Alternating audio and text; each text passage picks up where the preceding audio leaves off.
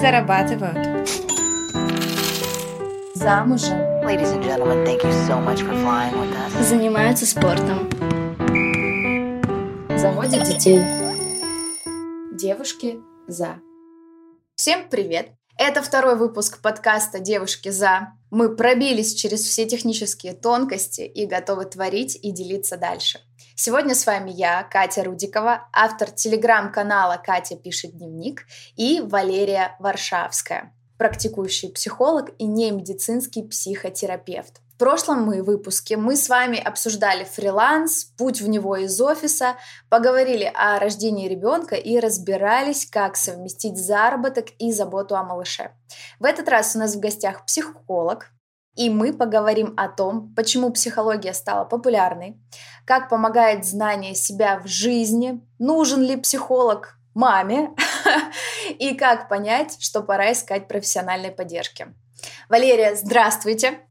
Катя, рада вас видеть и слышать. Да, я тоже очень рада. Очень рада, что мы с вами сегодня встретились. Расскажите немного мне и нашим слушателям о себе, чем вы хотели с нами поделиться. Хороший вопрос.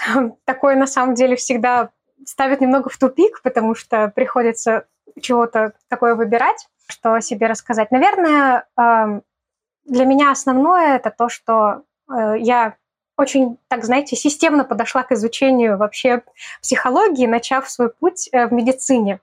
То есть я выучилась на врача, у меня есть э, высшее медицинское образование, я год работала, и принимая пациентов э, и как-то со стороны глядя на свое с ними взаимодействие, я поняла, что по-моему, мне нужно немножечко что-то другое. То есть э, все было хорошо, мы прекрасно коммуницировали, там я назначала лечение, но какая-то особенность вот этого приема, я понимала, что она совершенно сильно отличается от того, чему нас учили в медицинском университете, и мне всегда было интереснее а что за человек вообще ко мне пришел? То есть не, не что там, где у него болит, вот как-то интуитивно мне, ну, меня интересовала всегда вот эта другая часть. И бывало так, что люди плакали на приеме, то есть я ни, никогда еще тогда про психологию даже ничего не думала, просто вот ну, так происходило. Я задавала несколько вопросов и увидела, как у людей меняется состояние, вот, и только э, спустя год после того, как я ушла из медицины, поняв, что я, ну, все-таки это не совсем то, я год думала, что же я, как же мне, кем же мне работать, вот что же это за профессия такая. И у меня вот только спустя год мне пришло осознание, что такая профессия существует, э, профессия психолога, психотерапевта, и вот уже потом я пошла учиться магистратуру, вот, и дальше уже учиться более э, точечным вот этим вот подходом. И я почему про это рассказываю? Про то, что это на самом деле очень такая важная штука про каждого человека, что кажется, вот то, что мы ищем, оно всегда где-то очень рядом с нами, но вот мы ходим, смотрим по сторонам, вот как вот ключи, знаете, вот у вас ключи в руках, а вы ходите, думаете, господи, где же эти чертовы ключи, куда же я их положила? А они все это время у вас в руках, и вот когда удается все-таки понять, что, ах, вот же они, это удивительное чувство, и вот этим мне важно было поделиться. Поэтому я, собственно, описала себя вот так. Это чудесно. То есть вы нашли в этом как даже не просто профессию, а настоящее призвание, правильно? Да, это правда, это можно так и назвать. Честно говоря, я по-хорошему завидую тем людям, которым удается именно найти себя в чем-то, в чем они прям горят, искрят, я бы даже сказала, горят, наверное, немного негативная коннотация, искрят, э, взрываются фейерверками от этого, это действительно очень круто. Как, получается, сколько вы уже практикуете как психолог? Около трех лет. Угу. Да. И за это время вам не успела надоесть эта профессия? Только еще больше увлечь, потому что это абсолютно бездонный колодец. Э, там, там изучать, не переизучать. Всей жизни не хватит. Поэтому да. Я представляю. Но знаете, мне кажется, все равно у нас психология, как психотерапия, это какое-то все-таки более новое веяние. И все еще есть какое-то переживание, особенно у старшего поколения, что если там я скажу, э, не знаю, тете или дяде, бабушке, дедушке, что знаете, я собираюсь пойти к психологу, они схватятся за сердце и подумают, что э, еще немного и меня закуют в белую рубаху, завяжут и в комнату с матрасами. Психологи для психов.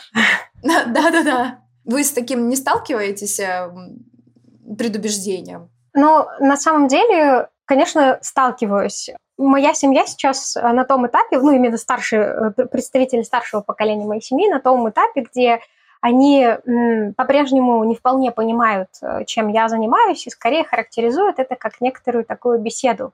Что вот я прихожу, значит, э, человек, э, точнее, человек приходит ко мне, вот мы как бы болтаем, тут такие сидим, а они мне еще денежку за это платят, ну, то есть прям рай, а не профессия. Сиди себе, да, Потрясающе. слушай, как бы, и да, и, и, и, в общем, денежки получай. Вот, на самом деле, э, я думаю, что это даже чуть более распространенное вот явление, что псих... Э, работа с психологом это как бы пришел и поговорил и все. И со стороны действительно там во многом это так и выглядит, но понятно, что на самом деле это не совсем так. А насчет того, про что вы говорили, да, я уверена, что тоже есть. И вот это, знаете, такая коронная фраза по, по, по просторам интернета гуляет – в наше время психологов не было, и мы все нормальными выросли. Что нормальными тут... выросли. Да, да.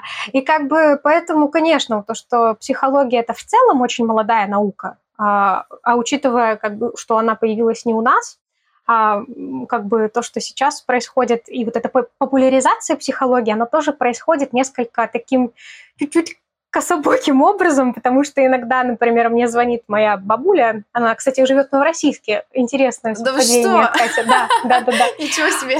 Вот, а, она звонит мне и говорит, «Э, Лерочка, ты знаешь, я тут смотрю телепередачу там по Первому каналу или вот по России, что любят э, смотреть наши бабушки, дедушки, и вот там, значит, появились э, программы про психологов я как бы представляю, вот слуш, слушая ее рассказ, что, что же там за психологи такие, которые вот, знаете, с таким видом сидят и говорят, так, ну тут все понятно, ты что тут э, собралась в таком-то виде, куда ты пойдешь? Или там, ну вот какие-то, знаете, такие прям ну, антипримеры. Тут все ясно, тут виноват отец.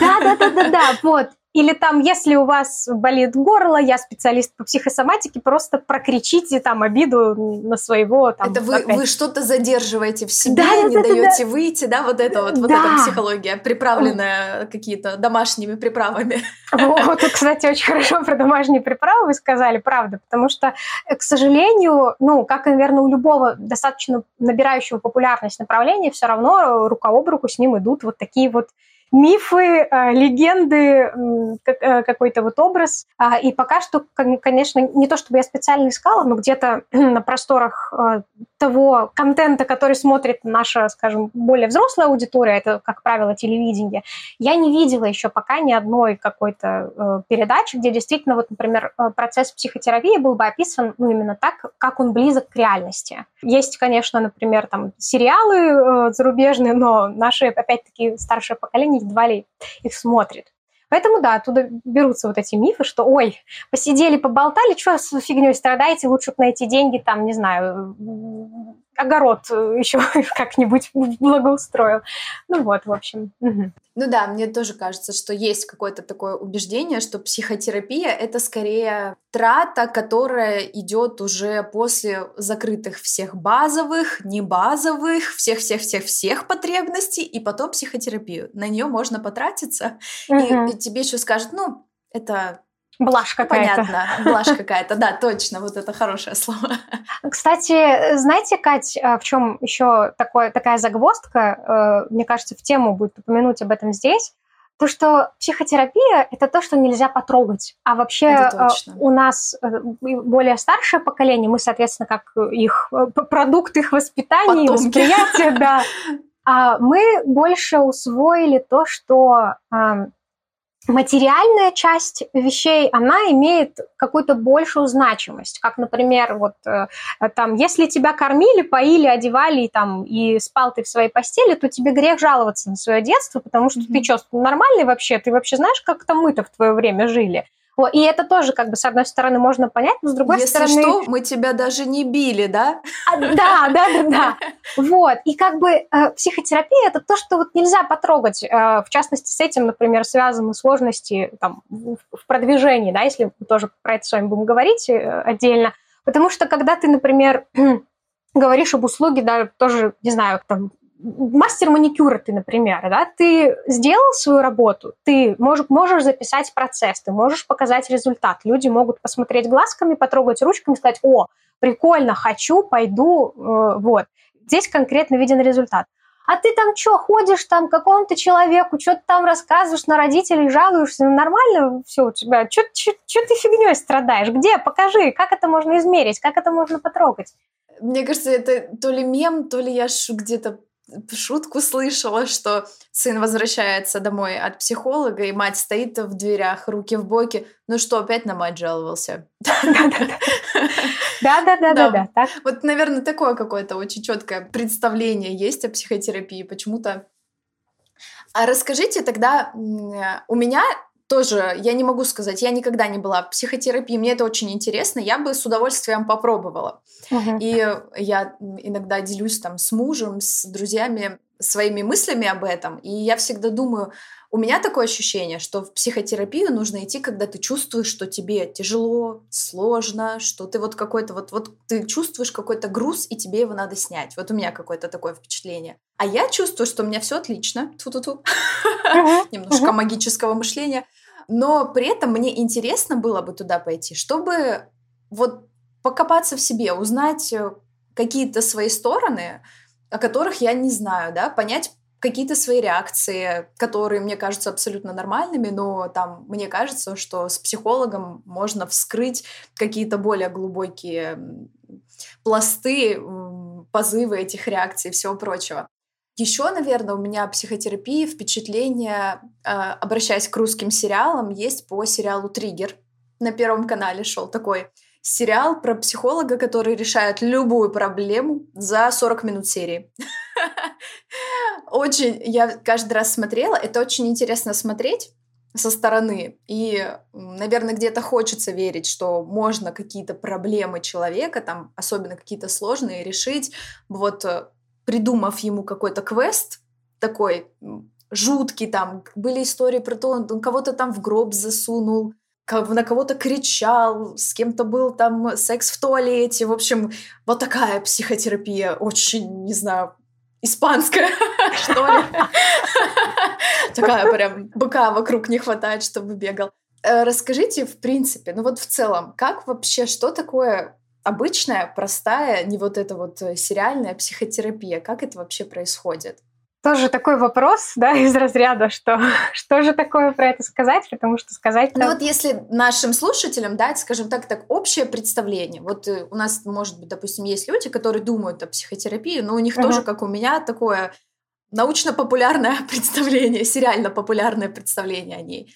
То есть что это вообще такое, чего от нее ожидать? Вот я собираюсь прийти к вам, допустим, на первый прием, что мне ждать? Угу. Um, Психотерапия, наверное, ее можно описать по-разному, потому что как минимум существует э, много школ, э, которые подход к этому процессу видят э, по-своему. То направление, которого придерживаюсь я, я работаю в, в основном в экзистенциально-гуманистическом подходе. Может быть, потом чуть более подробно об этом поговорим, если будет уместно. Но вообще психотерапия – это, во-первых, место, где вы приходите говорить о себе – и о своей жизни. Потому что если так подумать, нет ни одного места, где мы можем это делать. Потому что когда мы встречаемся с друзьями, мы рассказываем, ну, мы разговариваем, да, мы делимся какими-то происходящими у нас событиями, там, рассказываем, как дети, там, как, как, как у нас вообще дела, как на работе, что происходит. Но это подразумевает некоторый такой формат все равно обмена. То есть мы встречаемся, мы контактируем, мы обмениваемся информацией, и, скажем так, э, глубина обмена этой информации, она все равно несколько, ну, такая комфортно повседневная, то есть, mm-hmm. что, в принципе, ну, больше глубины наше повседневное общение не требует. Психотерапия – это место, э, где не только вы говорите о своей жизни и смотрите на свою жизнь, но и человек, он находится рядом с вами, он для вас в этот момент, он рядом с вами для того, чтобы тоже говорить и э, наблюдать и как-то немножечко отзеркаливать вам ту жизнь, которую вы живете. Потому что вот представляете, да, вот у вас висит, например, в гардеробе платье. Вы знаете прекрасно, как оно выглядит, там, где какие у него там петельки, пуговки, все.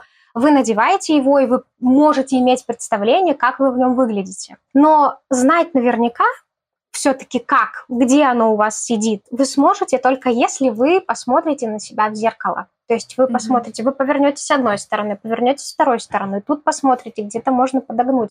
Это на самом деле очень такое тоже условное ну, представление. Но это очень понятное такое. Да, с помощью такой вот метафоры это, мне кажется, наиболее понятно, потому что ну, психотерапия это не всегда про, знаете, тоже есть а, одно сейчас такое веяние, что вот мы работаем над собой. Я иду в психотерапию, чтобы проработать себя, вот так проработать. Это чтобы... самое, мне кажется, популярное слово, связанное с психотерапией, проработка. Да, и вот оно на самом деле тоже, знаете, такую оскомину набило лично мне, потому что вот э, ко мне обращаются там клиенты или пишут, например, подписчики из блога, что вот, а как там вот что проработать, там на что. И я Первое время я, конечно, я сама, когда пошла в терапию, э, я тоже думала, надо там мне себя проработать как следует, там все свои травмы закрыть туда-сюда. И сейчас, чем больше я погружаюсь в этот процесс и как клиент, и, собственно, как психотерапевт, тем больше я понимаю, что курс-то вообще не в ту сторону. То есть э, нет цели, вот что такое вообще, да, проработать. Это вот, а если мы говорим о психологических травмах, а мы все без исключения так или иначе чем-то ну, травмированы, потому что, ну, это невозможно. Жизнь, она остроугольная местами. Ну, и она связана не только с родителями, а вообще-то мы в социуме живем, да, и колючек и подводных камней у этого социума предостаточно. Так вот, когда мы говорим про травму, мы говорим вообще-то про части себя и часть того, что уже встроено в нашу личность, так или иначе.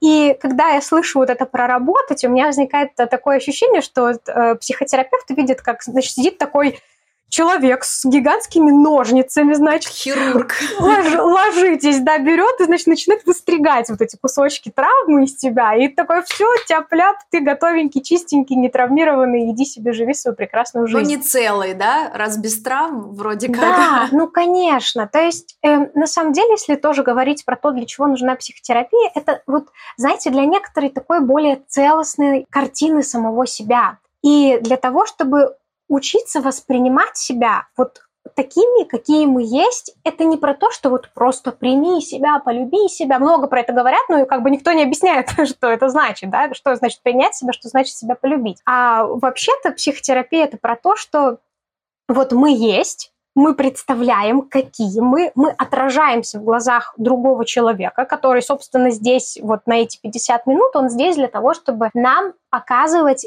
нас, не в смысле говорить, что я лучше знаю, какой ты, а в смысле вот работать своего рода вот таким вот зеркалом, что, м, там, например, если сейчас такой пример, да, Допустим, если клиент систематически опаздывает, да, вот он вот это опаздывает и все. Кажется, что, ну, фигня вопрос, это его время, его деньги, там, бывает, бывает и такое, что человек может там за пять минут до конца прийти и тоже что-то из этой сессии получится. Но вообще это интересно исследовать. Что такое, например, происходит, что вам, допустим, важно приходить каждый раз там на 5-10 минут попозже, да, то есть, и если начинаешь вот в эти какие-то штуки вглядываться, если начинаешь к ним относиться не как к какому-то багу, который нужно пофиксить быстренько, чтобы ты нормальным человеком был, а действительно спросить, ну, правда, а почему? А может быть, мне как-то тревожно, например, в самом начале там, быть один на один с человеком. А может быть, если я начну сессию с того, что буду рассказывать, почему я опоздал сегодня, то это как-то автоматически нас погрузит в какой-то диалог и поможет избежать вот этого неловкого чувства, ой, а с чего бы мне начать сегодня, например, да, то есть, или если клиент систематически там э, например, забывает, э, что вот сессия в этот день путает время, что-то еще – это опять-таки не повод человека тюкнуть, а повод спросить себя в первую очередь, а почему у меня вот так? И если добавить вот к моему какому-то представлению да, о психотерапии, что это вообще, для чего это нужно, вот я это вижу как способ человека максимально заинтересоваться собой. Потому что, ну вот, как выглядит наша жизнь, да, в нашей жизни очень много всего есть другие люди, да, есть какие-то там хобби, есть работа, опять-таки, да, и во всем этом ну, много вот каких-то компонентов со стороны. У нас есть восприятие, которое формировалось, например, в семье, да, вот мы видели наших родителей, там, каких-то братьев, сестер, там, тет, дядь и так далее. И как бы это все, э, э, это вот восприятие, оно складывается из множества ниточек. Но есть одна вот эта важная самая ниточка, которая только наша. И вот очень часто мы про нее забываем. Очень часто мы ее как-то вот под огромным количеством всего другого теряем.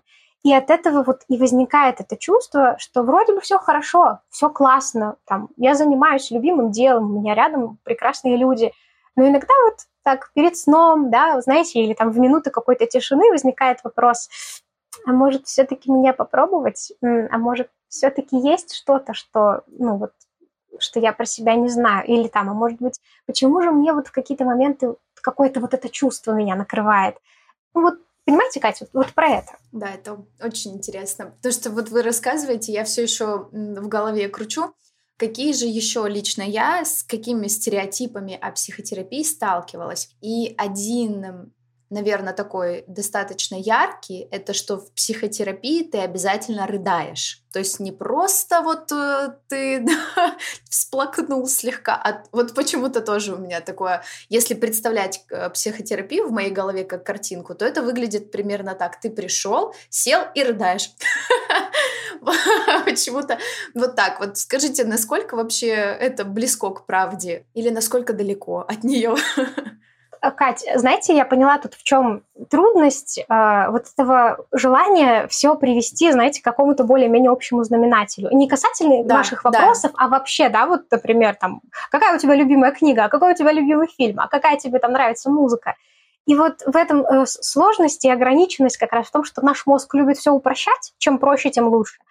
А вот наша личностная вот эта структура, да, она гораздо, ну, гораздо-гораздо больше, глубже и вмещает в себя просто бесконечное количество разных вариаций. Поэтому, э, отвечая на ваш вопрос, это и очень близко к правде, и очень далеко к правде не только у разных людей, но и у одного и того же человека. Потому что сегодня человек может прийти и сказать, да вообще там плевал я на все, мне все хорошо, и смеяться буду, радоваться, и жизнь замечательна, и это будет правдой. В другой момент э, человек может прийти и действительно под натиском каких-то накопившихся чувств, событий, эмоций, он, да, может, конечно, может плакать, может рыдать.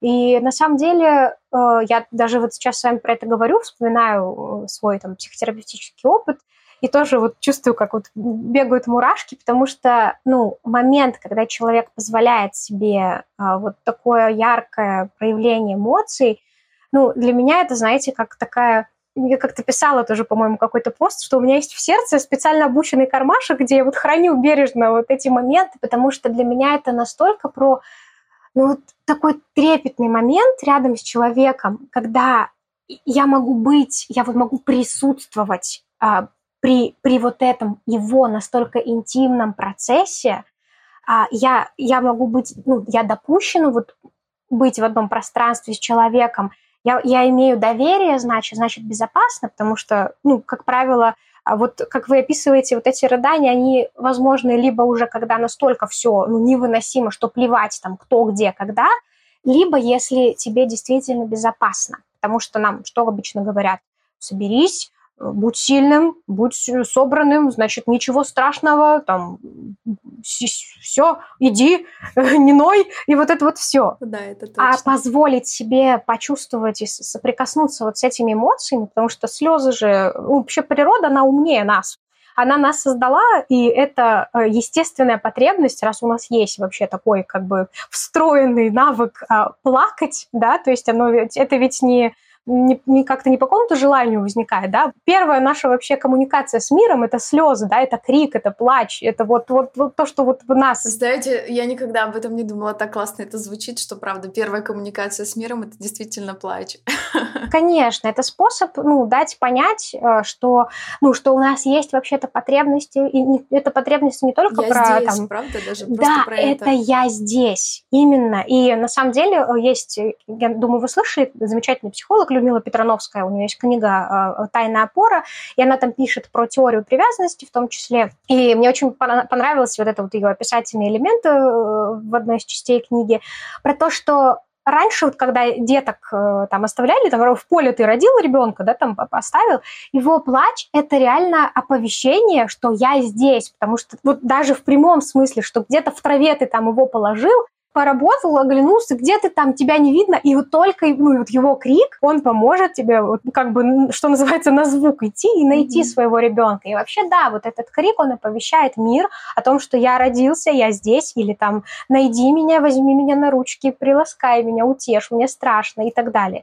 И вот чем старше мы становимся, тем вообще, по сути, у слез а, много очень функций, но одна из них это тоже про некоторый, ну, это тоже некоторый способ коммуникации. Ну, не говоря уже о том, что это вообще-то, ну, облегчение и снятие, э, ну, стресса, и что вообще ну, там было доказано, что измеряли там уровень кортизола в крови у людей, да, которые до того, как они там поплакали, и после того, как они поплакали, да, и это было совершенно два разных уровня, то есть это еще и про облегчение. Но вообще, э, возвращаясь все-таки к тому, с чего начали, Психотерапия это не только и, и не столько про то, чтобы рыдать, но это имеет место, и на самом деле здорово, когда у человека получается ну, почувствовать себя настолько в безопасности, чтобы дать волю ну, вот, вот этим эмоциям. Прекрасно. По крайней мере, теперь в моей голове психотерапия это не только кабинет, где плачут, это еще и что-то что новое, что-то другое. Но раз мы уже говорим о слезах, я вообще планировала этот вопрос немного дальше, но чтобы потом не сильно возвращаться к этой теме как психологу, да, мне интересно у вас узнать, у меня два мальчика, да, и говоря о слезах и мальчиках, сразу в голове у нас возникают куча вот этих всех снова же стереотипных э, фраз, ты мужчина, ты не должен рыдать, что-то как ты, как ты дальше-то будешь, что ты заплакса и все прочее. У меня один совсем маленький, второму три года. У нас Ох. сейчас активно... Э, Интересное время. Самый горячий, да, вот этот вот ух. Ага. Вот, расскажите мне, как маме, мне бы хотелось от вас получить какой-то такой маленький совет, как относиться к этим э, уже мужским, но еще вот очень детским слезам. То есть что с этим делать? Угу. То есть говорить «ты мужик, не плачь» нельзя. Я это понимаю. я где-то это знаю. Но что с этим делать? И вот как быть рядом и вроде как говорят бабушки, не вырастить плаксу, да, что вроде как страшно, и в то же время быть э, именно тем доверенным и безопасным взрослым, с которым рядом, ну, можно быть настолько самим Сабим. Самим Сабим. Да-да-да. А, Кать, знаете, мне сейчас пришла в голову идея, мы можем такой с вами э, демо-версию провести, да, в том смысле, что мне сразу же хочется вас спросить, знаете ли вы хоть одного взрослого человека, мужчину, который, вот, случилась какая-то трудность, он садится, начинает плакать и кричать а Господи, за что мне все это? И плачет на взрыв. Вот знаете ли вы хоть одного такого взрослого знаете, человека? извините, я вас сейчас тоже перебью. Это мой любимый пример, когда дети, старший сын был еще совсем маленький, мы бабушки, прабабушки начинали переживать, что почему мы до сих пор не садим его на горшок. Я всем, те, я всем взрослым говорила то же самое. Я говорю, вы знаете, хоть одного взрослого человека, мальчика mm-hmm. или девочку, который вот шел по улице, если он не болеет каким-то жутким, да, сложным заболеванием, просто нормальный в физиологии и так далее, который шел-шел и такой описался. Просто это такой близкий пример. Нет, я действительно не знаю ни одного такого взрослого мужчины. Да, и на самом деле э, можно подумать, что вы не знаете именно потому, что там всех этих мужчин растили именно таким образом, но вообще-то не факт. Это во-первых. А во-вторых, э, тоже э, смотрите, со слезами какая история. Вот вы сказали, что уже мужскими, но еще такими детскими. Нет, э, Кать, еще не мужскими, и еще и только детскими, во-первых. Потому у нас есть такая, знаете, проблема, что к детям зачастую относятся как к детям только там, где это удобно. Например, Потому что я так сказала, все, выключай, ты маленький, ты еще там ничего не понимаешь, я лучше знаю, все, без разговоров. Здесь очень удобно относиться к ребенку как к ребенку. Но когда, например, речь возникает о каких-то чувствах, об эмоциях, о формировании личности, например, кризис трех лет, мама, отойди, я сам. И это я сам может тянуться часами, а вам уже надо навстречу, вы уже опаздываете, уже все бесит э, и так далее. И вот это вот я сам ужасно неудобно в этот момент. И как бы вот когда речь касается каких-то э, вещей, э, которые нам неудобны, мы тут же такие, так, ну послушай, тебе уже три года, ты уже не лялечка, ты уже вообще-то без пяти минут взрослый, Взрослый мужчина. мужчина да. вообще-то. Да. И как бы вот в этот момент у нас появляется к ребенку требование, как будто он действительно уже как бы взрослый и должен бы уже что-то про это понимать. Но как вам вообще вот то, что я сейчас обрисовала со стороны, как для вас это звучит? Это похоже на правду? Ну да, мне кажется, да, наверное. Это, мне кажется, это особо чувствуется еще, когда в общественном месте ты находишься, и начинается вот это вот какое-то, что где-то ребенок начинает плакать, и все равно все повернутся, посмотрят. А что же такое? И Мгм. маме вроде в этот момент жутко некомфортно. На меня все смотрят, все сейчас Ага. скажут, что я плохая мать. Лишь бы про меня что-то ужасного не Вот. подумали. Кать, и это очень важно, потому что вот как раз э, возвращаясь да, к э, вопросу, слезы ребенка это, это просто слезы ребенка, ничего такого в них нет. И вот эта история про то, что будь мужиком, не будь плаксой и так далее, она всегда про нас, потому что что-то такое с нами происходит, когда мы видим крик своего, ну, плач своего ребенка, да, когда, более того, когда это истерика, и когда, как вы сказали, нам люди оборачиваются, такие, «Мгм, Понятно. мамочки ставим двоечку, потому что вот она растит кого, да? И в этот момент не в ребенке-то дело. Это вот у нас что-то такое вот поднимается.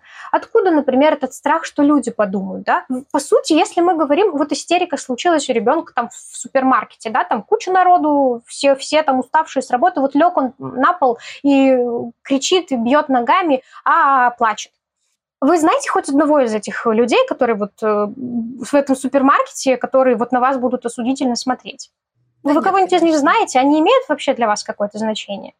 Вы, вы не, не вспомните ни одного их лица, да, не знаете там ни одного, возможно, вы вообще больше в жизни никогда не встретитесь, разве только снова там в этом супермаркете, но почему-то нам важнее, что подумают вот эти вот люди, да, чем то, что происходит в этот момент с нашим собственным ребенком. Что это ему в этот момент очень плохо, ему очень больно, и мы это трактуем как такая прихоть, что вот он такой весь капризный, что он такой весь делает все нам на зло, что он не ценит, сколько мы там для него стараемся. А тут еще дальше мысли, ой, вырастет плаксы, ой, а если я сейчас поведусь и куплю, ой, а там психологи что-то говорят, ой. И то есть для Все всё, возникает сразу. Все Да. вот эти, все, что ты знала до этого, все сзади становятся. Да, именно. И вот это на самом деле очень серьезное давление. Мы это давление ощущаем. И если вот сюда немножечко подвязать, то э, для чего вообще психотерапия это, собственно, то, в том числе нужна? Она нужна для того, чтобы мы могли очень четко разделять, что для нас по-настоящему важно. Потому что если вот так вот опустить это давление и в спокойной ситуации так время, знаете, замедлить и посмотреть со стороны, кто вам важен из всего вот этого супермаркета? Все вот эти люди или вот этот маленький человек, который лежит, кричит и плачет? Ну, конечно, маленький человек. Да, и вот про это всегда очень важно помнить. И про это бывает сложно помнить, потому что мы сами росли в той атмосфере, где плакать было нельзя, где просить о чем-то было нельзя, где просто не было понимания, что если ребенок орет, что он хочет игрушку, ему не игрушка в этот момент нужна. В этот момент он ощущает вот эту жуткую фрустрацию от того, что он что-то хочет, он не может этого получить, ему нужно как-то коммуницировать со своим там взрослым, а еще куча вокруг людей, а если на него еще ругаются. То есть дело никогда не в машинке. Дело в эмоциях, которые маленькие дети не умеют контролировать. И они не должны уметь их контролировать, что очень важно, потому что тоже есть такая, знаете, наверное, другая крайность. Крайности, кстати, это вообще зло. Вот прям вот, если бы меня спросили, против чего я выступаю, против, черт побери, крайности, потому что э, очень часто люди воспринимают именно вот так, черное или белое, да, что ага, если вы говорите, что перелюбить ребенка нельзя, это что значит, все ему надо разрешать? Нет, это значит, что есть разумные границы, которые можно устанавливать таким образом, чтобы ребенок при этом не чувствовал себя там отвергнутым, одиноким, плохим, каким-то неправильным. Это совсем не значит, что при любом капризе нужно бежать и эту машинку покупать. Вот, и вот этот навык выдерживать истерику, этот навык справляться вот с этими сложными чувствами, он нам доступен становится, когда мы со своими эмоциями умеем работать. Потому что, когда, например, вот ребенок начинает кричать, мы такие, оп, вот я сейчас чувствую, что мне становится стыдно, потому что вот одна бабушка повернулась, вот второй, а вот тут еще какой-то дедок к нам подходит явно с целью что-нибудь нам посоветовать.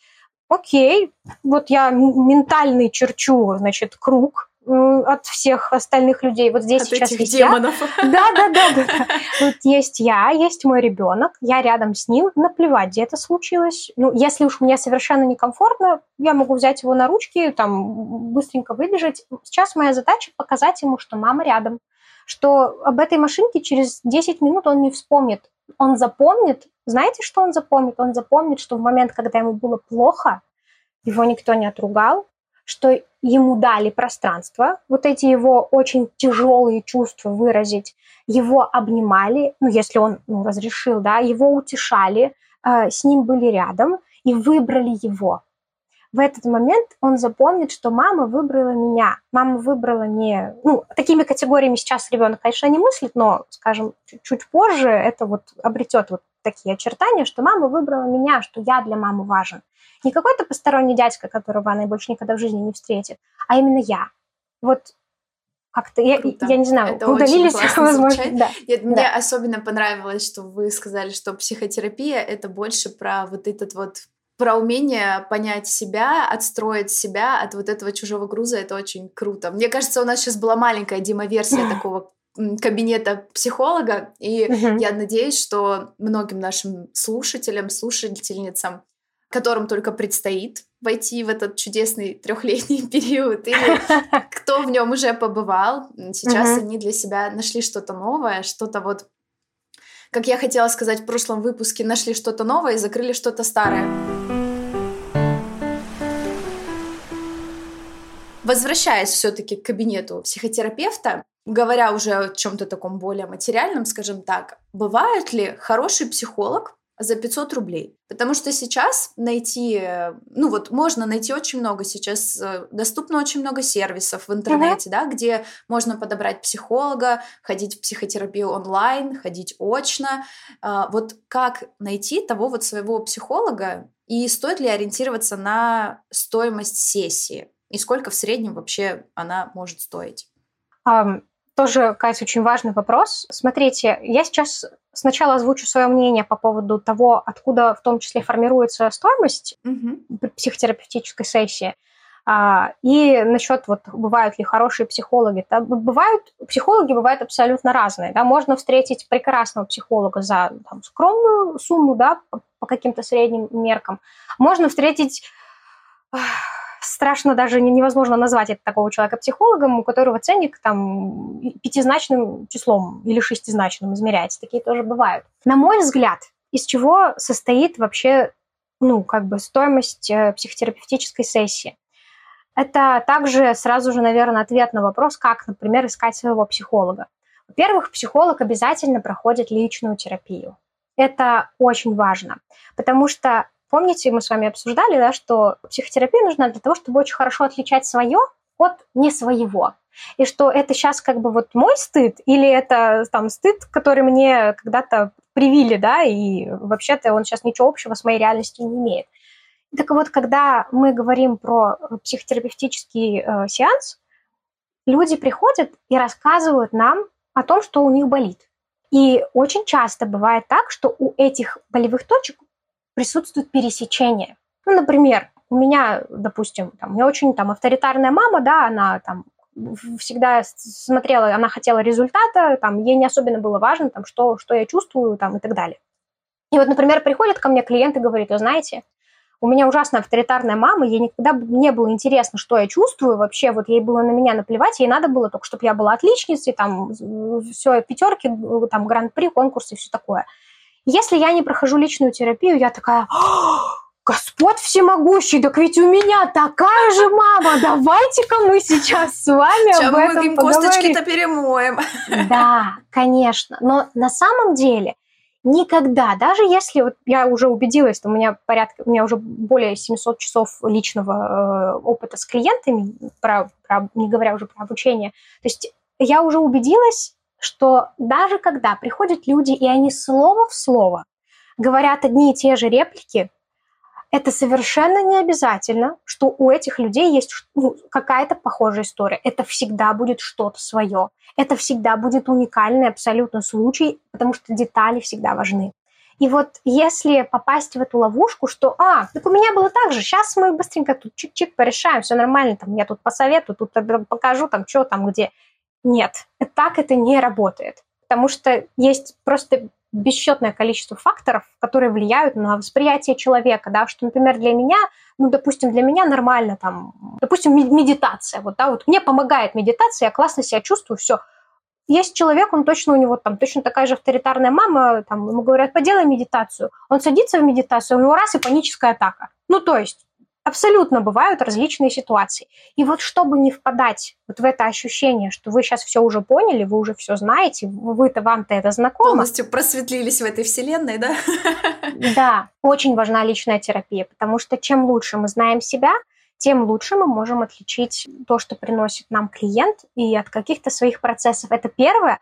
А второе, это такой уже high level, а, мы работаем своей личностью. То есть, когда ко мне приходит клиент, я, у меня нет, знаете, не знаю, там, волшебной досочки, там, палочки, да, или там, не знаю, мячика, как, который вот там я бросаю клиенту, и он такой, о, классный мячик, спасибо, там, я в него исцелился. Нет, мой инструмент – это я. Моя психика – это мой основной инструмент. И инструмент этот требует калибровки, бережного ухода, всевозможные гигиены и хорошей устойчивости. То есть чем лучше я понимаю себя, чем лучше я знаю, в каких местах я проваливаюсь, в какие-то свои процессы, тем качественнее, эффективнее я могу быть для своего клиента. А, это очень важно. Поэтому первый э, момент – это обязательная личная терапия. То есть если вы идете, вы ну, обязательно спросите, вы имеете полное право, любой клиент имеет полное право спросить, сколько у вас часов личной терапии, в каком подходе. То есть все эти вопросы обязательно ну, можно задавать. Так вот, и э, мы, я помню, с чего мы начали. Психотерапия стоит денег. Да, помните, мы сейчас с вами обосновываем, почему там... Ну вот в моем представлении хороший психолог за 500 рублей это возможно только если человек, например, уже он очень давно занимается психотерапией своей личной, он очень давно в теме, у него есть какая-то, например, основная работа, которая закрывает его материальные потребности, и он занимается, например, э, психотерапией действительно вот для себя. Ну вот ему, ему вот он хорошо шарит в этой теме, ему нравится быть рядом с людьми. Как благотворительная психотерапия, да? Да, то есть и опять-таки еще раз, что у человека очень хорошо закрыты все вот эти базовые потребности, потому что о какой устойчивости мы можем говорить, да, если вам там на кусок хлеба не, не хватает, да, или там за квартиру нечем платить, какая тут устойчивость? Типа это превратится в игру, м-м, психотерапия, модное направление, можно получить денежки за то, что поговорить, поговорить с человеком, человеком, а мне как раз нужен легкий заработок. Нет, это так не работает, восстановитесь, окститесь. Так вот, личная терапия первый, да, фактор. Дальше, обучение знаете, нет вообще сейчас ни одного места, ни по одной, скорее всего, специальности, где достаточно просто вот обычного там образования, да, вот, вот ты приходишь там в университет, ты получаешь раз, разнонаправленные дисциплины, а потом приходишь на работу, и тебе говорят, забудьте все, что вы учили в своем там университете, да, ну, то есть, вот. Образование – это такой, на самом деле, процесс, который еще и по-хорошему бы, чтобы исходил из твоего интереса. То есть я, например, учусь, потому что мне реально интересно. Не потому что, блин, если я там не буду знать, как там, какие там, что, где, я буду плохим психологом. Э, этот, этот, этот период у меня был, это нормально, я его прошла. И сейчас я получаю удовольствие от того, что я что-то узнаю по своей теме, и мне, мне это просто нравится, мне приносит удовольствие. Но психотерапевтическая литература. Есть такое замечательное, есть такое замечательное издательство Когита Центр. Можно погуглить и посмотреть примерно, сколько стоят ну, расценки на, э, скажем так, профильные книги. Да, это там полторы тысячи рублей плюс. А таких книг нужно много, и вот. Плюс не все из них можно достать. Обучение точно так же каким-то направлением, подходом. Это все история, которая стоит денег. Да, то есть мы говорим, ну, можно ходить там точечно что-то выбирать, но так или иначе ну, качественное обучение все равно мы каким-то образом вносим свой вклад финансовый в то, чтобы это получать. Вот, здесь варьируются ситуации, да, можно проходить там много обучений, можно немного, можно в основном читать, но так или иначе в интернете, в гугле, что там такое психосоматика, ты психологом не станешь, потому что, ну, станешь, как бы будешь говорить, если горлышко болит, прокричите обиду на папу там. Если у вас там что-нибудь, желчный пузырь, то это вообще мама или там пятка левая, то это бабушка. Ну, в общем, вот, вот да. Чтобы этого не было, нужно искать хорошие места для обучения. А, дальше. Супервизия. Это мой тоже один из э, таких важных пунктов. Супервизор – это более опытный коллега, который дольше в профессии, который там, ну, в целом, в котором ты видишь вот для себя не, не наставника, упаси боже, у меня сейчас тоже, знаете, уже от этого слова наставничество уже mm-hmm. рвотный рефлекс, а просто вот более опытный коллега, который поможет, который тоже выступит некоторым зеркалом для тебя в этом процессе. И если какой-то случай мне кажется, например, э, сложным, или если я чувствую потребность, чтобы мне помогли, вот если я чувствую какие-то слепые пятна у меня, вот есть вот чего-то я не могу добрать. Или, например, в какой-то ситуации я понимаю, что мне мешает моя какая-то травма, я прихожу к супервизору, и мы разбираемся. Вот это вот, Лерочка, ты несешь на свою личную терапию, а вот здесь давайте-ка подумаем, что, что можно сделать. То есть это такой для меня очень важный инструмент, который повышает мою устойчивость как психотерапевта. То есть я не, паль, не пушкой э, из пушки по воробьям стреляю, да, я получаю как бы очень конкретный, точный взгляд, который опирается и на опыт, и на знания, и на компетенции человека, которому я доверяю. Вот, и как бы одна голова хорошо, а две лучше в этом смысле. И это тоже своего рода такая, знаете, психогигиена, потому что ситуации бывают сложные. Приходят люди, например, там с суицидальными мыслями, да, приходят люди в тяжелых э, депрессиях, приходят люди, которым нужно все-таки, которых нужно довести до того, чтобы они сходили таки к психиатру и подключили медикаментозную терапию. Это все стоит на моих ресурсах. И как бы вот все, что я сейчас перечислила, это вот в эти ресурсы вклад. И все это, повторюсь, стоит денег. И супервизия, кстати, как правило, она стоит ну, несколько дороже, чем а, личная терапия, потому что mm-hmm. это как бы такой процесс, где ты не только чувство одного человека обрабатываешь, но еще и другого, которого ты там, не видишь, не знаешь, и которого тебе приносят в виде такого клиентского случая. И для меня это вот три таких кита, да, на которых строится эффективная работа психотерапевта. То есть, повторяя, первое – это личная терапия, Второе... Качественное обучение. Обучение и супервизия. Три вот да. основных компоненты хорошего психотерапевта. Да. Ну, угу. э, хоро- хороший тут тоже как бы ну да, скорее всего, ну, с большой вероятностью. Так, уже к которому можно попробовать обратиться. Да, потому что есть э, ситуации, в которых вот существует сейчас очень много профпереподготовок, очень много каких-то образовательных курсов, они дают там сертификаты, дают э, бумажки, вот это все. И как бы люди начинают консультировать немножечко не, не совсем с той точки. То есть сейчас хочу пояснить, я за то, чтобы начинать работать, когда ты чувствуешь готовность. Но mm-hmm. также я за грамотный к этому подход. Потому что если возвращаться, например, э, к моему примеру, да, как я начала консультировать, я еще училась на первом курсе магистратуры, я еще относительно не так давно была в психотерапии, это правда, но я была в регулярной супервизии, то есть мы тогда, э, у нас с мужем был очень скромный. Я тогда не зарабатывала, потому что я ушла из медицины. У меня работал только муж. Плюс мы снимали квартиру в Москве. Мы пять лет жили в Москве. И у нас вот мы платили за мою учебу в магистратуре, мы платили за мою личную терапию, мы платили за мою супервизию. И то есть прежде чем я нашла первого своего клиента, во-первых, я очень много практиковалась на обучении, а во-вторых, ну, наверное, прошло месяца три с момента, как я вот э, как бы почувствовала вот такую готовность mm-hmm. и стала как-то очень аккуратно про это говорить. И надо сказать, что я сразу же поставила э, ценник, и свою работу я начинала с 3000 рублей. И здесь, кстати, хочу рассказать очень такую значимую для меня историю в этом смысле, потому что я много тоже смотрела, где разных психологов, которые там уже состоялись, э, да, и вот все говорили, начинайте консультировать там либо про бона, да, либо начинайте консультировать там за, там, за 300 рублей, за 500 рублей, там, да. И я такая, ну да, типа, я, наверное, тоже буду консультировать там за 500 рублей, что я же там еще вообще там, кто я вообще, меня звать никак. Mm-hmm. И я тогда обратилась за советом к, к моей доброй подруге. Ох, она сейчас живет в другой стране, я очень по ней скучаю. вот. В общем, я спросила, говорю, слушай, э, как ты думаешь, вот я хочу сделать анонс, что я готова открывать э, свою психотерапевтическую практику, но я вот не знаю, какую мне цену поставить. Вот, ну, вроде, наверное, все говорят 500 рублей, там, туда-сюда. И она мне говорит, слушай, а что, если ты будешь работать за 500 рублей, ты меньше будешь выкладываться, ты меньше будешь как-то э, использовать свои знания, ты остановишь свое обучение, то есть или что? Я говорю, нет. Ну, то есть, на, наоборот, на, на старте я там, ну, особенно вот эти вот mm-hmm. жадные до, до, до дела, вот эти молодые э, психотерапевты, я говорю, нет, на, напротив, там, она говорит, почему вы тогда, ну, ты ведь никого не собираешься обманывать, ты честно рассказываешь, что ты сейчас учишься, ты проходишь личную терапию, ты проходишь регулярную супервизию. А, да, у тебя еще пока немного опыта, но это уже, что называется, есть возможность, ну, у человека всегда есть выбор и есть ответственность. И mm-hmm. это не значит, что если вам попался хреновый психолог, то это вы виноваты. Нет.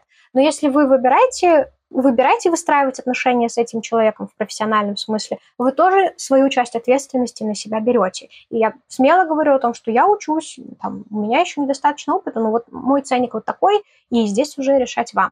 Поэтому, да, я поставила, я, я жутко, я жутко переживала, я, я грызла себя, я думала, боже, я, наверное, просто, я обалдела, и да я такая вообще дрянь, что я себе позволяю, да как же, ну, в общем, все возможные вот эти вот... Ну да, да, э, вот этого начинающего специалиста все. Да, да, да, все. Я, я чехвостила себя только как могла, но со временем, принося тоже это в личную терапию, там, принося это в свою супервизию, принося как бы, э, я, я делилась там со своим старшим коллегой, что как, например, строится моя сессия, что здесь, что здесь, там я очень ну, много пишу на сессиях, какие-то интервенции mm-hmm. свои там я могу потом проанализировать качественно. И я получала обратную связь. Без вот этих вот уси-пуси, молодец, нет. Мне говорили, вот здесь можно там... Ну, мы очень подробно и тщательно разбирали каждую интервенцию, что здесь, э, типа, про, про что это, почему, почему ты решила сказать именно так. Можно было сказать иначе. И я все это, я непрерывно и до сих пор, то есть уже, получается, три года, каждую неделю, ну, иногда раз в две недели я хожу к своему супервизору, и на протяжении трех лет раз в неделю я занимаюсь со своим психотерапевтом. И в этом смысле э, ценник мой регулярно растет. И на сегодняшний день э, стоимость моей консультации 8 тысяч рублей. Угу. Поэтому То есть я не это считаю... консультация, да. она длится 50 минут, правильно? Да, все верно. Угу. У меня, знаешь, как я для себя решила, я, когда мы впервые встречаемся с новым клиентом, я провожу несколько, ну, некоторую такую установочную сессию, то есть я к этому времени прибавляю еще 15 минут. Она, эта сессия угу. стоит столько же, но она на 15 минут дольше. И может казаться, что 15 минут, что это типа 15 минут? Но если мы говорим именно о психотерапевтическом процессе, то 50 минут – это более чем достаточно для того, чтобы была возможность куда-то куда-то занырнуть, если, если, если в этой сессии такое имеет место. Mm-hmm. И потому что больше и дольше, я когда, знаешь, э, знаете, Катя, простите, на ты пришла, я когда вижу, как э, другие психологи говорят, ну, продолжительность консультации там полтора-два часа. И я такая думаю, господи, а что ж вы там полтора-два часа делаете? То есть, ну, это как, ну, это на самом деле довольно трудная работа. Это, это трудная работа. И это работа, ну, психики, и это только кажется, что ты сидишь, разговариваешь, и как бы, что тут, чё, чему тут, от чего тут устать? Mm-hmm. Но поверьте, как бы, если мы говорим о такой довольно интенсивной психотерапевтической работе, то это довольно тяжело. Поэтому 50 минут, да, это оптимальный такой срок. Ну, я думаю, это и для клиента тоже, да, наверное, тоже mm. вполне достаточно. Mm-hmm. а, еще э, я тут момент добавлю, как э, обучение, которое я проходила, там мне тоже объясняли, я задавалась вопросом, а почему 50 минут, э, там, ну, и в течение как бы своего опыта я уже свои ответы нашла, но еще мне говорили про то, что эти 10 минут это перерыв э, терапевта до следующего клиента, потому что нам нужно время, чтобы перезагрузиться, потому что, ну, это правда, там, выдохнуть, mm-hmm. выпить воды, там, сходить в туалет и просто подышать. Это, эти перерывы, они тоже очень важны. Очень интересно. Мне кажется, сейчас гораздо больше ну, понимания есть того, сколько вообще может стоить психотерапия и угу. как это вообще, из чего собирается вся эта стоимость.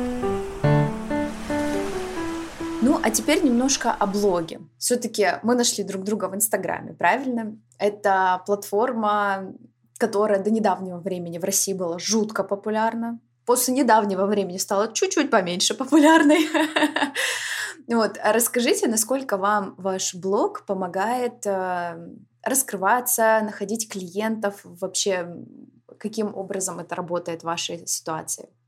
На самом деле, да. Э, я завела блог, и сначала я завела блог еще до того, как пошла учиться, и я просто что-то начала писать. Я чувствовала потребность в том, чтобы... Ну, вот у меня было много каких-то внутренних процессов, много чего у меня болело, ну, но я пока еще была не в личной терапии, как-то для, до меня это не доходило.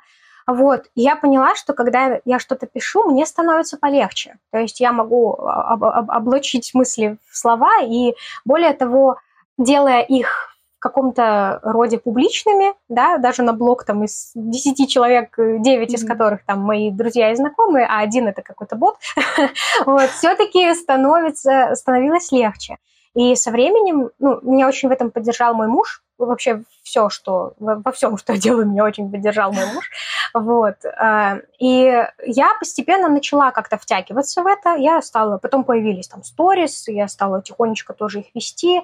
А, у меня, кстати, не было, знаете, проблем там в том, чтобы условно записывать говорящую голову, когда это еще было популярно, потому mm-hmm. что, ну, как-то я всегда была довольно артистичным человеком, мне нравилось, и как бы несмотря на то, что внутренне у меня очень было много вот этих там, что тоже, что люди подумают, все равно это какая-то потребность быть видимой, она, перес... она перевешивала. Больше. Да, да, да, да. И, в общем, да, я завела блог, я стала писать э, посты, я искала какую-то вот эту стилистику, и со временем потихонечку тогда еще был таргет доступен mm-hmm. вот, для нас. И а потихонечку какие-то посты я запускала в рекламу. Я помню, однажды я написала такой провокативный пост не специально, я, я, я, я просто, знаете, как я искренне написала то, что я думаю, и на что я очень сильно злилась. Mm-hmm. Просто вот искренне я разом села, на одном дыхании вот написала этот текст, и обложку я сделала, и вот обложка, наверное, была более провокативна. Там было написано «Не терпи», «Не делись» и «Не уважай старших». Естественно, я запустила этот пост в рекламу, и он принес мне тысячу, больше тысячи новых подписчиков. Ничего есть, себе. Э, то есть, да, особенно там по тем временам это был вообще замечательный результат. Вот, и, конечно, куча хейта тоже была. Мне писали, что я полоумная, что я там диванный психолог, что вообще, что я несу, что общество там, э, не знаю, я, э, оно все пострадает от таких вот мыслей, что ужас, ужас. Вот, и, конечно, это тоже такое было сильное потрясение, и как и в положительном, так и в отрицательном смысле. Вот, и вот эта сила как бы того, что создавая контент и как-то понимая вообще, как он работает, действительно можно этими процессами ну, привлечения там, аудитории управлять.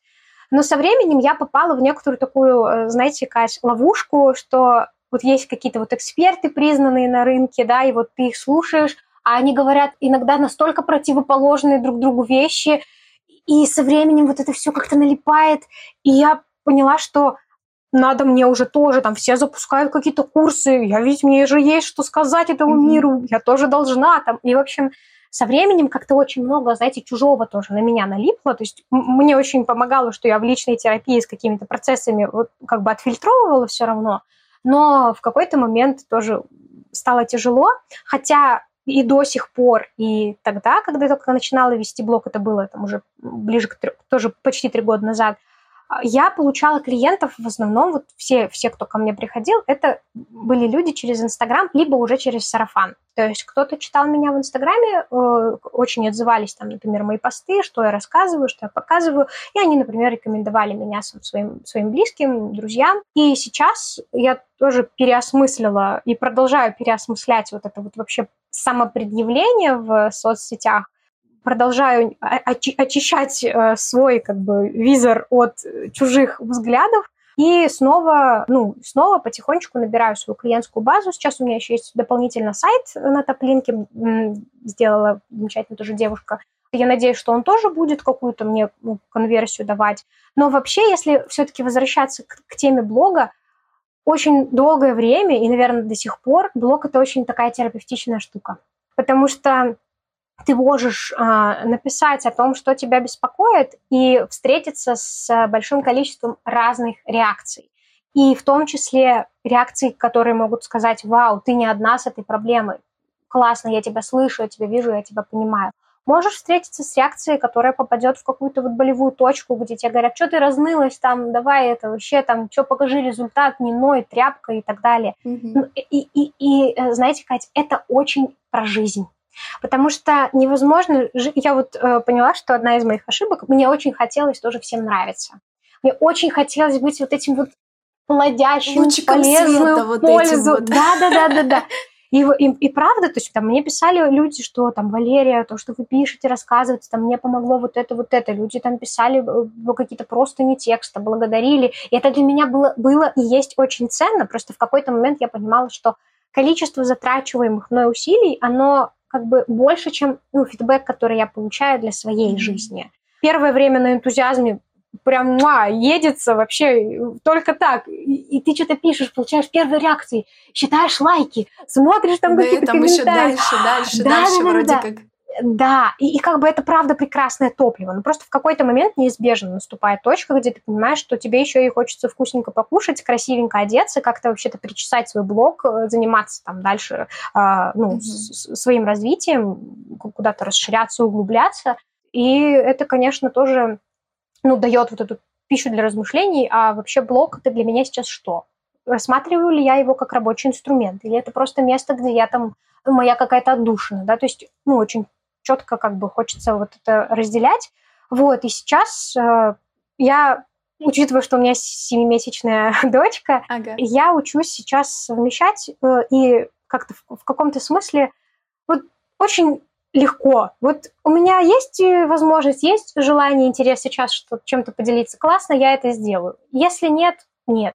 Если у меня есть э, сейчас какой-то момент, что я там пропишу себе, не знаю, пару тезисов, которые я хочу раскрыть, классно, я это сделаю. Если нет, нет. Потому что очень э, долгое время у меня была вот эта мысль, что если я пропаду или там, упаси боже, чего-то не дорасскажу, все, все навсегда отпишутся от меня, добавят в черные списки. Все тут же забудут, когда эти да, люди да, в черном. Тынц, да, все. абсолютно. А на самом-то деле одна единственная вещь, которую стоит усвоить э, всем ну, блогерам, как минимум, всем плевать. Вообще, вот плевать. Тебя маленько помусолят, пока ну, какой-нибудь повод есть, там тебя прополощут, скажут, фу, там, дура, или там, что ты делаешь, фигню какую-то.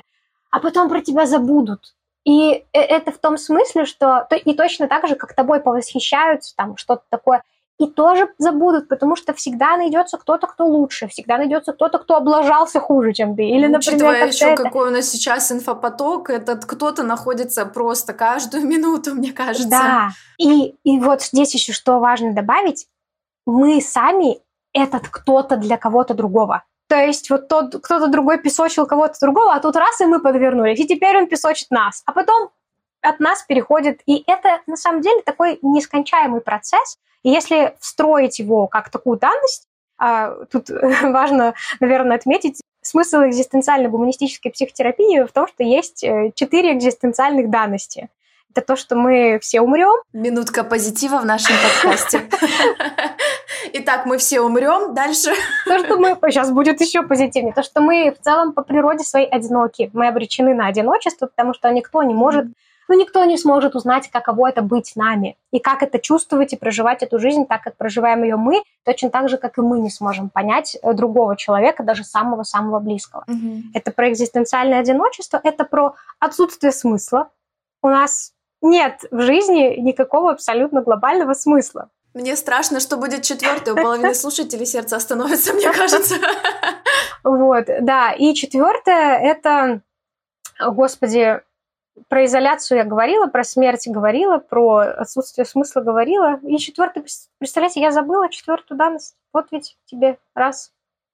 Это, Это будет, будет домашнее, домашнее задание, задание, да. Тем, кто хочет добить свою жизнь, может да, погуглить. Это правда. Кстати, э, тоже немножечко минутка рекламы психотерапии. Если бы со мной такое случилось, э, скажем, пару лет назад, я бы, я бы сказала, пш, пш, какие-то проблемы пш, пш, со связью, извините, простите, я бы закрыла ноутбук, убежала, переехала бы в другую страну, и когда бы не была онлайн, потому что, боже упаси, меня ведь будут слушать люди, а я позволила себе забыть э, четвертую данность э, того, на чем базируется мой любимый психотерапевтический подход. Стыд, позор, клеймо на всю жизнь. Ужас, Да, кошмар. а сейчас я такая о, блин, я забыла. Ну, ладно, окей, я забыла и забыла. Ну, получается, я человек, правильно, как и все мы. Да, и вот возвращаясь вот к, к теме, почему я упомянула это про эти данности, типа данности на той данности, что ты ничего с ними не сделаешь. И можно посвятить свою жизнь тому, чтобы биться головой там об стену и пытаться пробить, и, например, там пытаться стать бессмертным, да, думая, что вот э, я сделаю то, я сделаю это, и перехитрю, короче говоря. Все умрут, а я нет. А можно mm-hmm сказать, блин, черт побери, да, я когда-нибудь умру, времени у меня сколько-то, я не знаю сколько, и что-то я с этим временем могу сделать. И вот когда эти данности принимаешь, очень хорошо получается ну, справляться с тем, что что-то, например, пошло не так. Потому что ну, мы не можем контролировать все, мы не можем знать все, и очень много неврозов, очень много проблем возникает у людей именно тогда, когда они пытаются сделать то, что по умолчанию сделать невозможно. И вот, кстати, психотерапия, она тоже очень хорошо приземляет нас в эту некоторую реальность. Она горчит, этой реальности, потому что прикольно же думать, что ты супермен, ты неуязвим, все, ты бог, бог да, ты этой все будет так, правда? как ты захочешь. Но потом ты такой, что-то походу не так, что-то, походу, не здесь. Нет, что ли? Что, да. нет, что ли? А разве аффирмации вот эти не работают? Я же каждое утро да, Вселенную да, да, да, да. Что-то, что Вселенная как-то вообще, то могла бы и получше со мной тут это самое Постараться для меня. Да, вот. И поэтому, возвращаясь к теме блога, то, что э, если воспринимаешь как данность, то, что людям по большому счету плевать, потому что мы все, ну, так или иначе, мы все все равно думаем про себя. Мы хотим свою жизнь прожить хорошо. Мы хотим, чтобы нашим близким было хорошо. И хотим по, по сути, из всего для себя извлекать какую-то выгоду. Это не про со злобным подтекстом, да, что кому, кого-то там использовать, а просто это естественно, что мы по природе своей ну, достаточно эгоистичные люди, потому что все, что мы делаем, мы делаем для себя. Для кого еще? Ну вот для кого еще? Даже если мы... Для кого еще стараться, как для, для себя любимого? Но на самом деле, а, Кать, это может выглядеть как бы, ну, как бы странновато, но даже если взять какие-то вещи, которые, как нам кажется, мы делаем для других, ну, например, не знаю, там, вытереть попу ребенку, да, который сходил в туалет, мы, да, с такой материальной точки зрения мы делаем это для него, но нам будет комфортно, когда мы будем знать, что наш ребенок чистый, спокойный, что у него ничего не болит, что его ничего не беспокоит, и мы себя будем от этого чувствовать хорошо он не будет кричать, э, у нас будет минутка, там, не знаю, выпить кофеек и просто по поумиляться, что какой сладенький человек у нас есть. И точно так же можно разложить любое действие, вот прям вообще любое. Поэтому да, и блог мы тоже заводим для себя, клиентов мы ищем для себя, предъявляемся мы тоже по большому счету для себя, и сталкиваемся с негативом и как-то с ним справляемся тоже для себя. То есть это в следующий раз, если кто-то будет предъявлять за какие-то фотографии, сторизы и все прочее, просто говорим, вообще я это делаю для себя, так что отстаньте. Да. И заканчивая тему блога, последнее, о чем мне хотелось бы немножко поговорить, все-таки мы тут затрагиваем тему заработка и все прочего. Насколько блог является сейчас э, именно финансовой, с финансовой точки зрения хорошим для вас подспорьем? То есть э, в процентном соотношении блог и какое-нибудь сарафанное радио и прочие-прочие маркетинговые вот эти все пути в общем, какую часть блог занимает вашей финансовой подушки? Ну, учитывая, что все-таки я сейчас э, делаю упор на привлечение клиентов через блог, и опять-таки большинство людей э, именно через блог пришли э, в, в личную работу со мной, а пока что никаких других, э, скажем так, продуктов услуг я не предлагаю, то есть у меня нет э, пока никаких самостоятельных э, продуктов, которые бы без моего участия как-то работали. Вот. В любом случае, это сейчас ну, та точка приложения усилий, которая у меня есть. Поэтому, да, блог является основным источником привлечения клиентов. Соответственно, когда через этот блог приходят клиенты, ну, у меня есть э, работа и, соответственно, доход с этой работы. Поэтому, да, блог – это все-таки такая важная штука, и он такой, знаете, мультифакторный, то, что он может быть таким э, вариантом личной терапии, когда ты пишешь свои мысли и видишь, там, что, например, ты не один с такими переживаниями. Он может быть источником веселья, когда у тебя достаточно крепкий там, внутренний стержень, чтобы поржать, там, когда тебе пишут «дура, вообще там, покрась корни» или там «похудей», или что там у тебя вообще там поясни за, за, за свои мысли.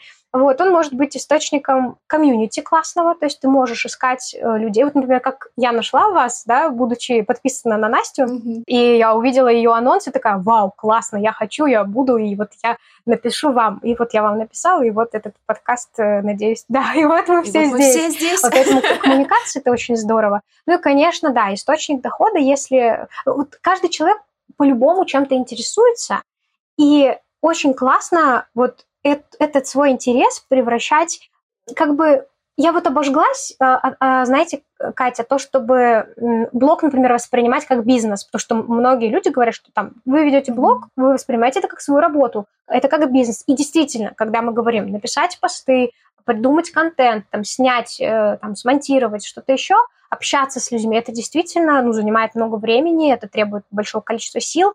Если это превращается только вот в холодную такую вот работу, по крайней мере для меня – я из этого уходит жизнь. И я сразу, я сразу сдуваюсь, мне сразу становится неинтересно, и поэтому я вот такой вот человек, э, которому надо вот ну вот на какой-то вот чувстве вот этой вот энергии живой э, действовать. Вот. Поэтому блог — это мультифакторная штука. Если, например, наши слушатели, кто-то задумывается, а надо мне это или нет, мне кажется, что в любом случае надо, потому что не узнаешь, пока не попробуешь.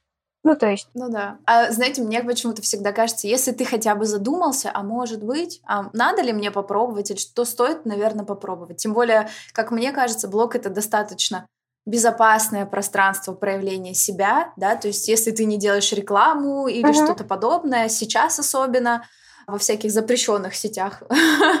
У тебя в блоге обычно твои люди, которые тебя и так знают, куча магазинов и немного турков. В целом они все тебя очень любят. Очень рады любому твоему появлению. Мальчик ты, девочка, неважно. Они все это порадуются, что ты есть, поэтому, мне кажется, стоит пробовать. Этот выпуск подкаста получился очень длинный. Наша встреча с Валерией продлилась почти три часа, поэтому мы решили разделить подкаст на две части. Первую часть вы только что послушали. Спасибо вам за это. Я надеюсь, вам было так же интересно, как и мне. Если вам понравился подкаст, ставьте нам лайки, пишите комментарии, где это возможно, и отправляйте подкаст друзьям. А с вами была Катя Рудикова, автор телеграм-канала «Катя пишет дневник». Stay tuned.